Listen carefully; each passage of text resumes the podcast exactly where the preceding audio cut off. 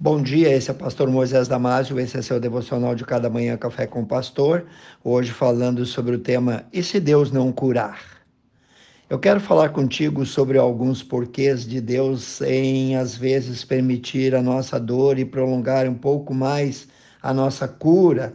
A verdade é que muitas vezes oramos, gememos, pedimos socorro e parece que Deus não ouve, parece que Deus está calado. Em primeiro lugar, considere isso. Deus é aquele que conhece melhor as nossas necessidades. Há um ditado que diz: a oração é a respiração da alma. O crente sadio deve estar em estado constante, contínuo de oração.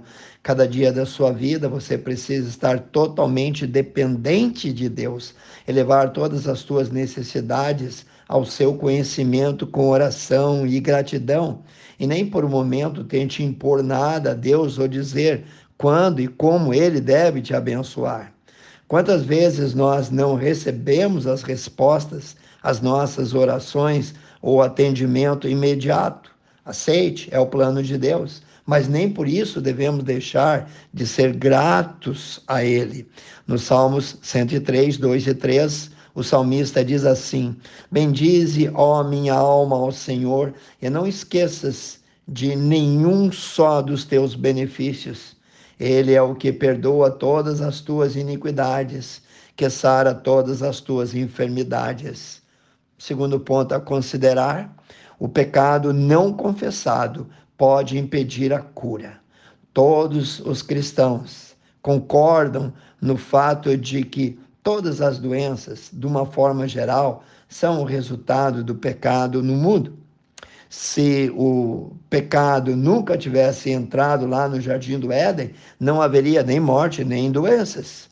Algumas vezes as doenças são resultados direto do pecado não confessado na vida de uma pessoa. Por exemplo, em 1 Coríntios, capítulo 11, 29 a 31, lemos que alguns membros, alguns crentes da igreja de Corinto se encontravam enfermos e outros morreram.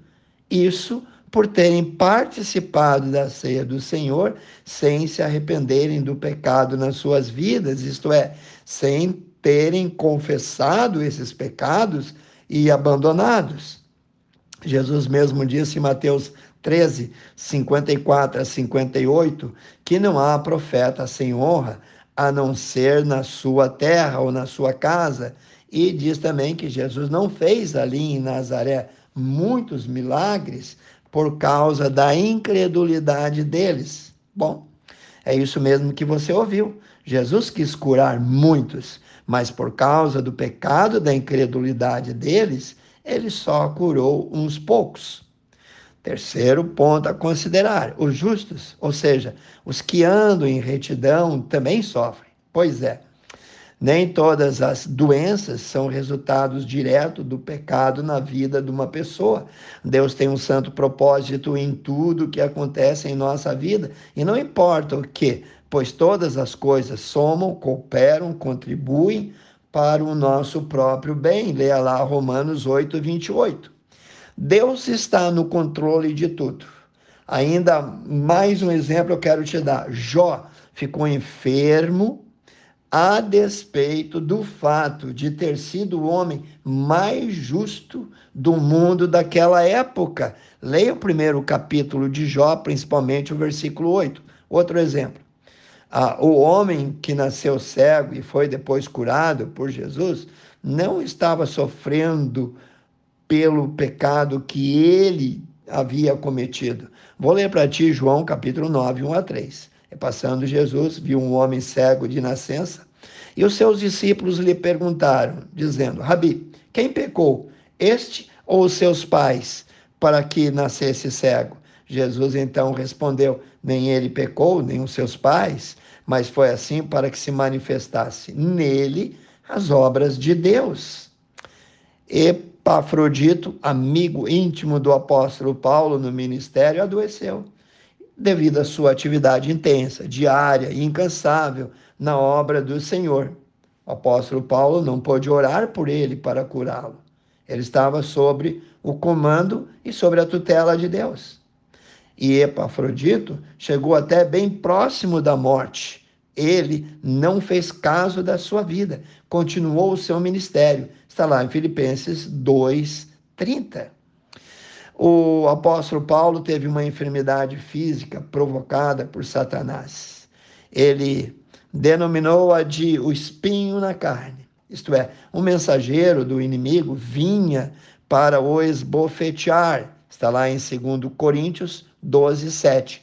Paulo orou várias vezes para ser curado e Deus não o curou. Simplesmente Deus disse assim: Paulo, o meu poder se aperfeiçoa na fraqueza. Quando tu é fraco, é que tu te torna um gigante. Deus permite, porque Ele quer assim.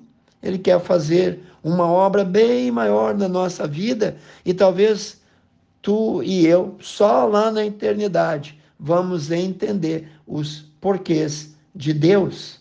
Mas em nenhum momento Deus nos abandonou, em nenhum momento Deus deixou de controlar as nossas vidas. Bom, amares que vem mesmo para o nosso próprio bem. Difícil de entender? Não. Então, desarme-se. Tire as mãos e deixe ele agir com liberdade na tua vida, pois o cálice de bênçãos dele transborda. Ele sempre vai fazer no tempo dele o melhor para cada um de nós. Pense nisso. Vou orar contigo, amantíssimo Deus, abençoe cada um que ouviu esse devocional, Senhor. Jovens, crianças, adultos, idosos, Senhor. Dê a tua bênção a cada um. Eu oro e peço em nome de Jesus. Amém. Se você gostou, passe adiante aos seus grupos e amigos e eu te vejo no próximo Café com o Pastor.